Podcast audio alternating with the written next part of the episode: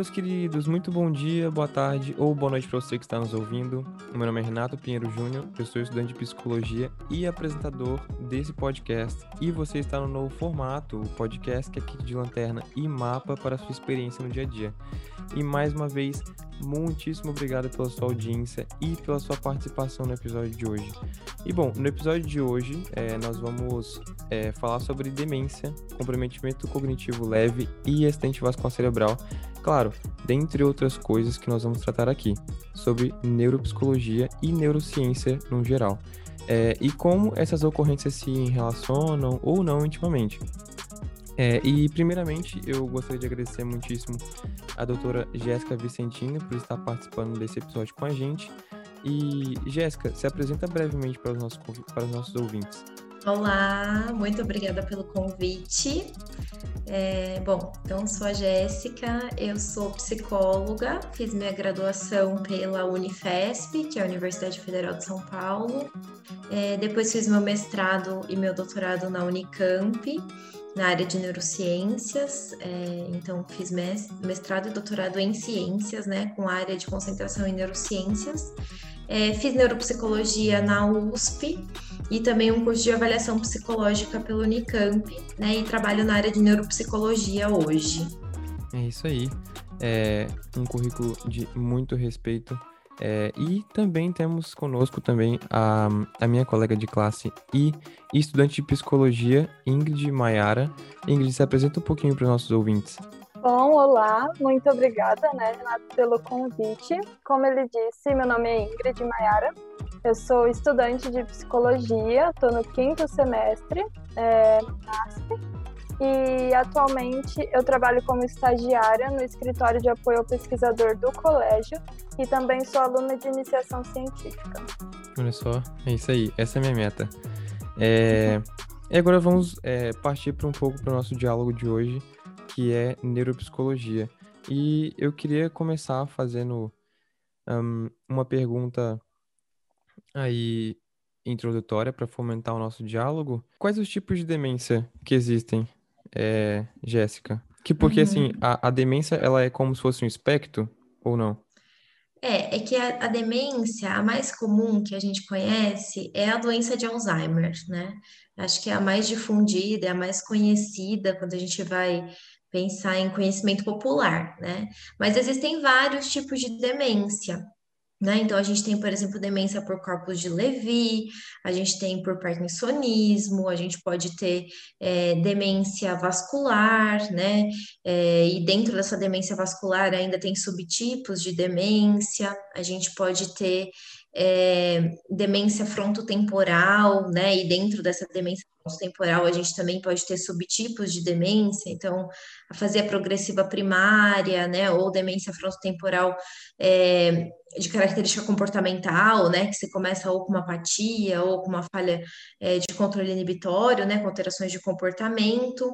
Então, a gente sabe que existem várias classificações para demência, né, mas acho que é um pouquinho diferente do conceito de espectro, né, porque quando a gente pensa em espectro é quando está tudo meio que no mesmo guarda-chuva, né, então quando a gente olha, por exemplo, o transtorno do espectro autista, né, no sentido de que dentro de um mesmo quadro, né, dentro de um mesmo diagnóstico, a gente pode ter ali características é, que passeiam ali por aquele guarda-chuva, digamos assim, né? Então, no caso das demências, a gente realmente tem classificações diferentes, né? Então, é, a depender ali da sintomatologia, da apresentação clínica, da apresentação neuropsicológica, né, da imagem, a gente vai é, fazer essa classificação. E são classificações também que, de fato, a gente só tem certeza absoluta de uma demência no, no pós-mortem, né? Então a gente olha a sintomatologia e a gente olhando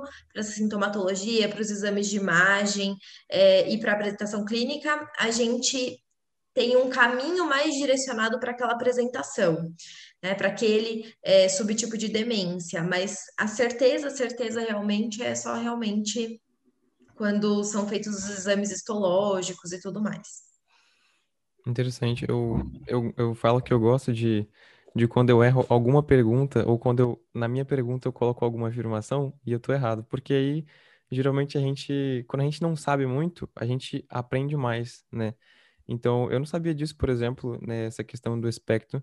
Eu, eu dei como uma palavra é, para ver se realmente se classificaria, mas fica aí para quem está nos ouvindo.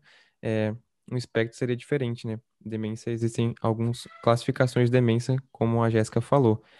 É, e como você está falando sobre alguns tipos de, de lesão e tudo mais que você mencionou, é, aparentemente em algumas regiões do cérebro, é, e aí eu queria fazer uma pergunta: as demências elas são sempre acompanhadas de um comprometimento cognitivo? É, para ser a demência, a gente precisa ter o comprometimento cognitivo em pelo menos ali duas áreas e junto com isso um comprometimento funcional. Então, por exemplo, eu posso ter lá memória e atenção prejudicadas e junto com isso um comprometimento na atividade de vida diária do paciente, né? Então, o que, que a gente entende como atividade de vida diária? A gente vai ter as atividades de vida diárias que são básicas, e a gente tem as atividades de vida diária é, que são instrumentais. Em geral, esse comprometimento, quando começam, né, os sintomas começam nas atividades instrumentais. Quais seriam elas? Vamos supor que eu vou preencher um cheque né? Então eu preciso ali é, de essa habilidade instrumental para fazer esse preenchimento, ou que eu vou manusear uma medicação, né? Então eu tomo, por exemplo, oito medicamentos ao dia, e eu preciso manusear e saber quais são os que eu tomo pela manhã, quais são os que eu tomo pela tarde, quais são os que eu tomo à noite, né? Então isso daí também entraria nas AVDs, né? Que é a sigla é, instrumentais. É, e aí a gente pode ter, lidar com dinheiro, ou então é, conseguir cozinhar, ou dirigir, né? Que são essas dentro dessa classe aí das AVDs instrumentais. Mas a gente tem também as básicas, né? Que seria ter continência, ou então eu fazer o uso do banheiro de forma autônoma, eu tomar banho sozinho, né? Que são as atividades instrument, é, as atividades de vida diária básicas, né? Então seriam aquelas que estão mais associadas com realmente aquilo que é primordial, né? Aquilo que é básico, digamos assim. Entendi. Interessante. É, e o que que, o que que pode se encaixar, assim, nesse comprometimento é, cognitivo? O que que é um, sei lá, uma lesão? O que que é um comprometimento cognitivo? Qual é a diferença entre, entre essas classificações ou esses termos? Uhum. É, são dois termos que geralmente causam é, confusão no sentido de, ah, o médico falou que eu tô com um comprometimento cognitivo leve. Isso é demência? Né? Muito provavelmente, não. Se o médico falou esse termo, comprometimento cognitivo leve, ele está falando de um diagnóstico, né, que é um diagnóstico do DSM-5, que chama transtorno neurocognitivo leve. Né? Então, já não é classificado como demência só por ter usado esse termo. Né? Qual é a diferença entre os dois? Justamente as atividades de vida diária. Né? Então, quando eu tenho comprometimento de AVD, é um quadro demencial. Quando eu tenho é, um prejuízo cognitivo que não está causando esse déficit funcional, né, a ponto do paciente precisar de ajuda, por exemplo, para essas AVDs, né, ou de é, realmente estar com prejuízos, por exemplo, no trabalho ou é, na vida doméstica, na vida em comunidade, aí a gente pode usar esse termo CCL, né, que é o comprometimento cognitivo leve, ou também chamado no DSM como transtorno neurocognitivo leve, né? Agora, se já for demência, o nome disso vai ser transtorno neurocognitivo maior, né? E aí vão ter as, as classificações, né? É, eu fiquei com uma dúvida agora. É, você falou, Jéssica, que, por exemplo, no espectro tem certas características que permeiam é, todo ali o guarda-chuva. Na demência, a gente encontra alguma característica que é comum em todos os tipos de demência?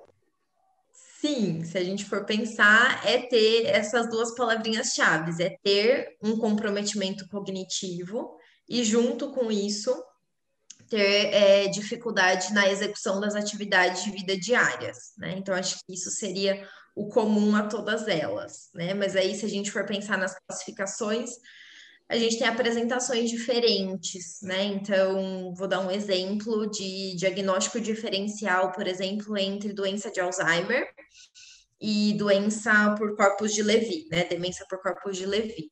É, a apresentação de imagem é diferente, no sentido de que, em geral, o Alzheimer ele vai comprometer mais as regiões ali temporais, principalmente dos hipocampos, né, que são é, hipocampo esquerdo e hipocampo direito. Geralmente isso é bilateral, então tem um comprometimento dos dois lados, né, do, do cérebro, nos dois hemisférios, é, nessa região temporal é, que compromete principalmente qual domínio? O domínio da memória, né? Que é a memória é, de curto prazo e depois também de longo prazo. Então, você começa com prejuízo no, no armazenamento de informações, né? Então, na codificação e no armazenamento, e aí em estágios um pouco mais avançados, a gente acaba tendo um comprometimento também é, dessa memória de longo prazo, né? Da recuperação da informação também.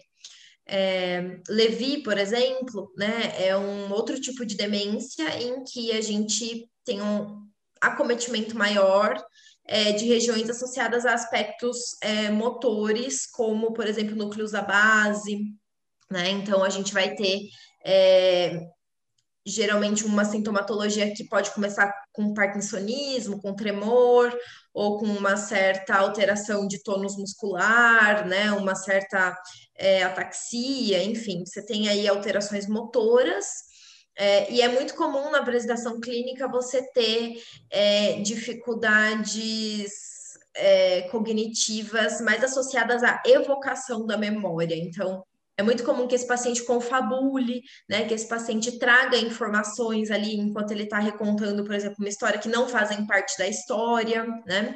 Ou também pode ter alucinações visuais, né? Então, a gente vai observando essa sintomatologia, né? Essa apresentação e vai percebendo, né? Que as classificações são diferentes.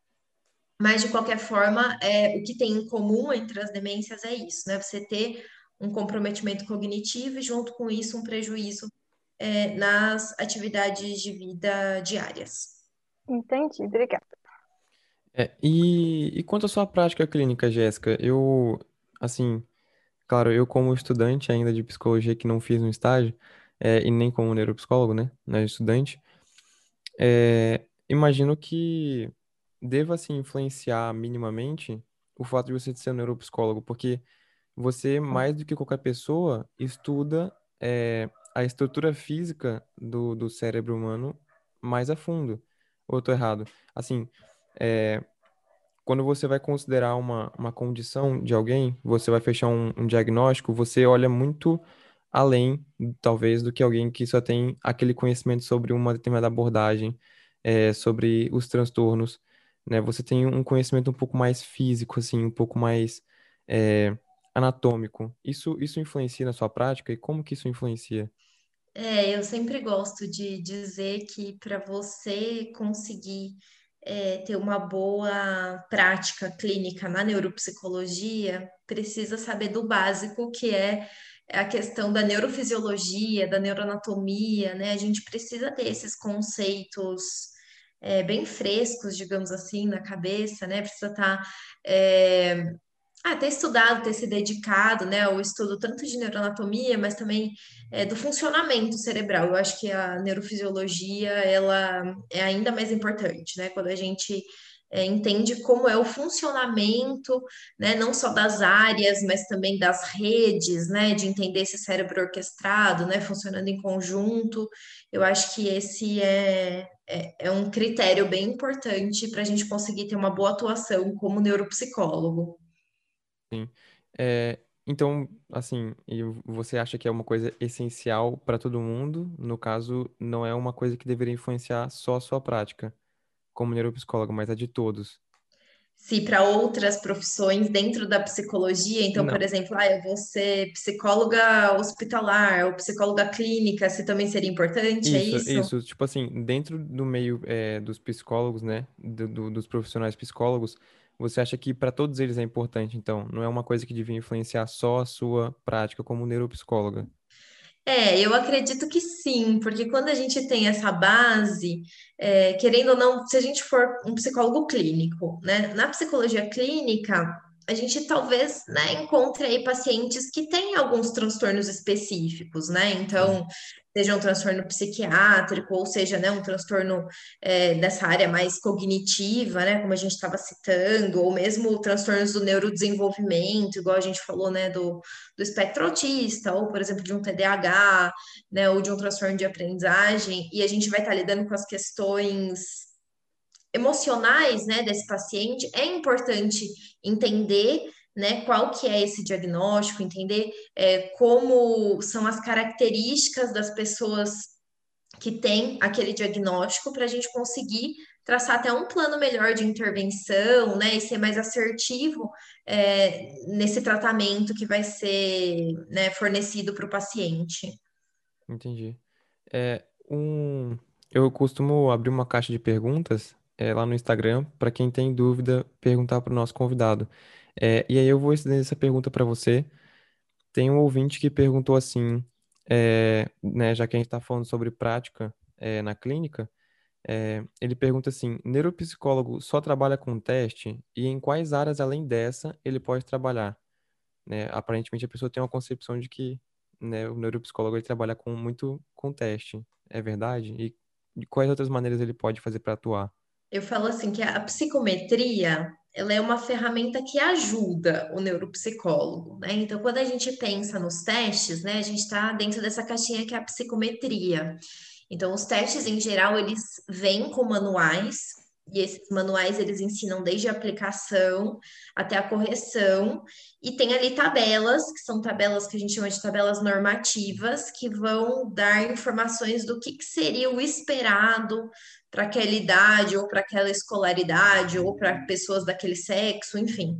É, a gente vai ter ali o, o que seria o padrão, digamos assim, e aí vai ter os desvios, né? Então, para cima ou para baixo daquilo que seria esperado.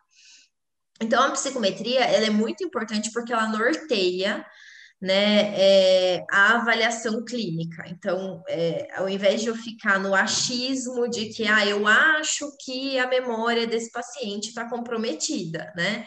O eu acho é muito subjetivo, né? Eu acho com base em quê?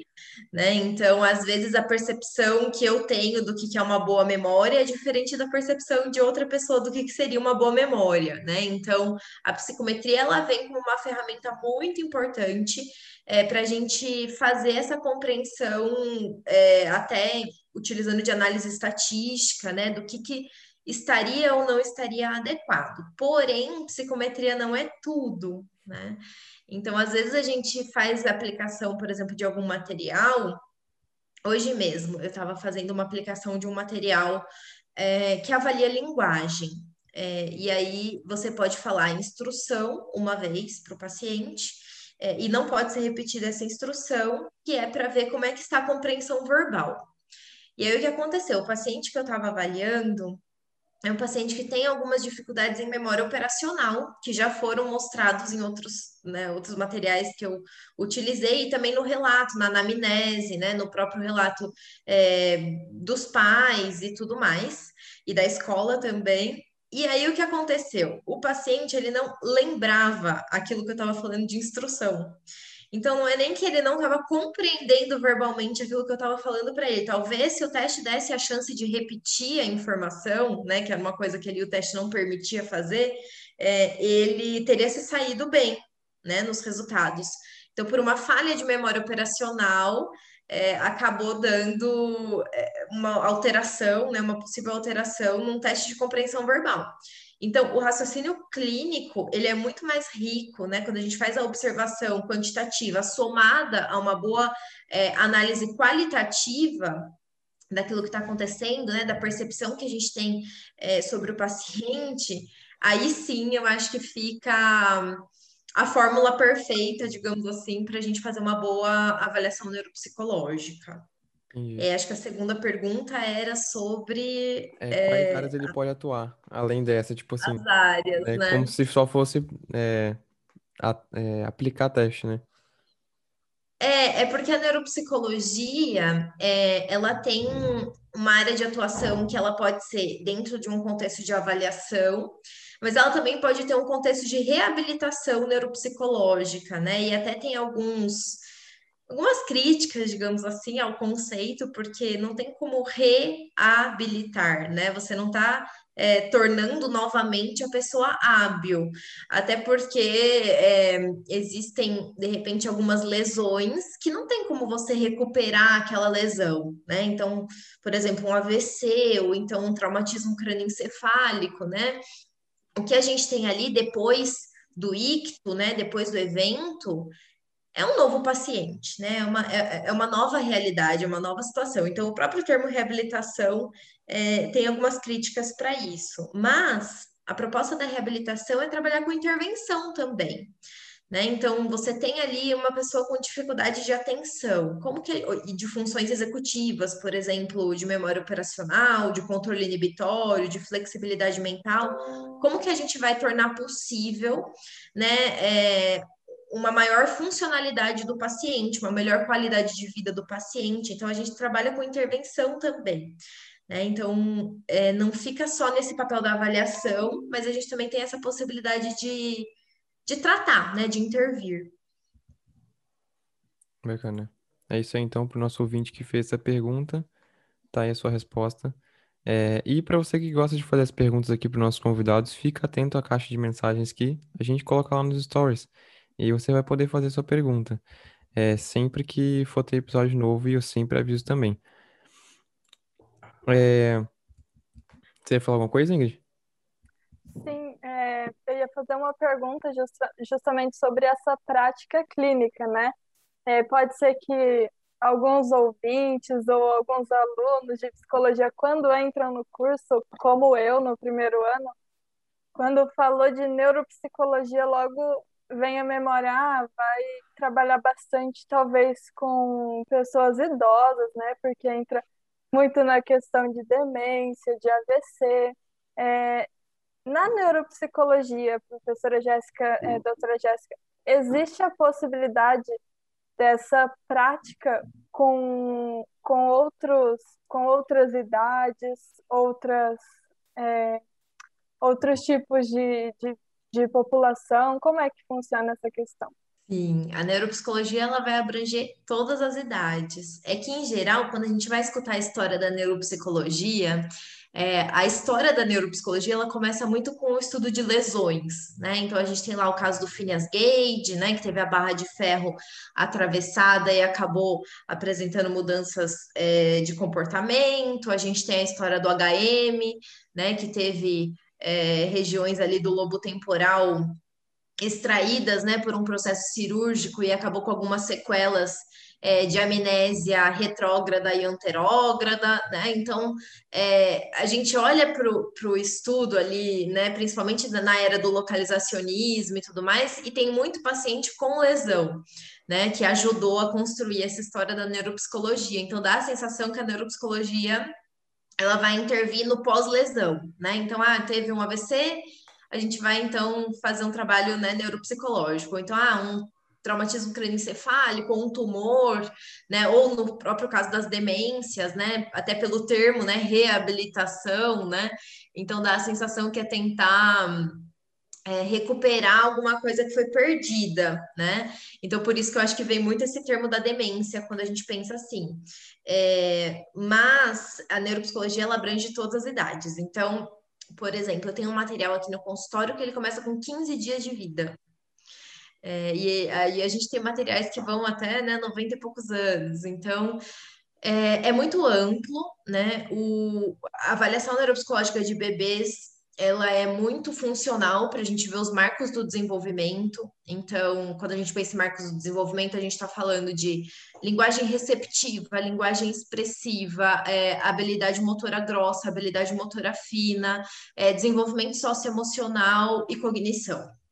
Né? Então, é, entender sobre esses marcos do desenvolvimento, né? Se essa criança está se desenvolvendo dentro de um processo que seria considerado típico, é muito importante, porque quando a gente traça é, intervenções precoces, a gente sabe que o cérebro da criança ele é muito mais plástico, né? Ele tem muito mais neuroplasticidade do que o cérebro do adulto, do que o cérebro do idoso, né? Apesar que tem também, né, nessas faixas etárias, mas na criança é, é muito mais plástico, então a chance é, de intervenção é ainda maior, né? Então, de se conseguir alcançar é, uma progressão melhor, né? um prognóstico é, melhor, desde que se proponha intervenções precoces, né? Então, desde bebês a gente já consegue fazer avaliação neuropsicológica. Então, quando vai trabalhar com crianças, é mais voltado para o desenvolvimento, para esses marcos do desenvolvimento, para ver se tem a normalidade ali para aquela idade que, que você está atendendo. Seria mais ou menos isso? É, pode ser essa avaliação dos marcos e pode ser também investigação de alguns possíveis transtornos também, né? Em geral, a gente tem uma categoria lá que são os transtornos é, do neurodesenvolvimento. Então, dentro dessa categoria maior, a gente tem, por exemplo, é, deficiência intelectual, a gente tem transtorno do espectro autista, a gente tem é, transtornos de linguagem, transtornos da comunicação, é, TDAH, que é o transtorno de déficit de atenção hiperatividade. Então, a gente tem ali uma categoria, digamos assim, é, de transtornos que qual que é o critério para estar tá dentro dessa categoria? É isso acontecer de forma precoce, ou seja, durante o desenvolvimento, né? Isso aparecer. Então, por exemplo, ah, um transtorno de aprendizagem. Um transtorno de aprendizagem, de fato, ele vai conseguir ser é, mais bem identificado quando a criança passa pela etapa da alfabetização, né? Antes disso, não tem como saber. A gente até pode olhar para alguns riscos para né, é, transtorno de aprendizagem, mas a gente não vai ter é, isso de uma forma tão nítida, tão clara, como quando a criança é de fato apresentada essa oportunidade de alfabetização e começa a ter uma defasagem né, nítida quando comparado, por exemplo, ao desempenho intelectual, né, ou aos resultados, né, comparado ao resultado dos outros colegas para essa leitura escrita e matemática, né? Então, a gente pode olhar também para alterações associadas né, a esse desenvolvimento.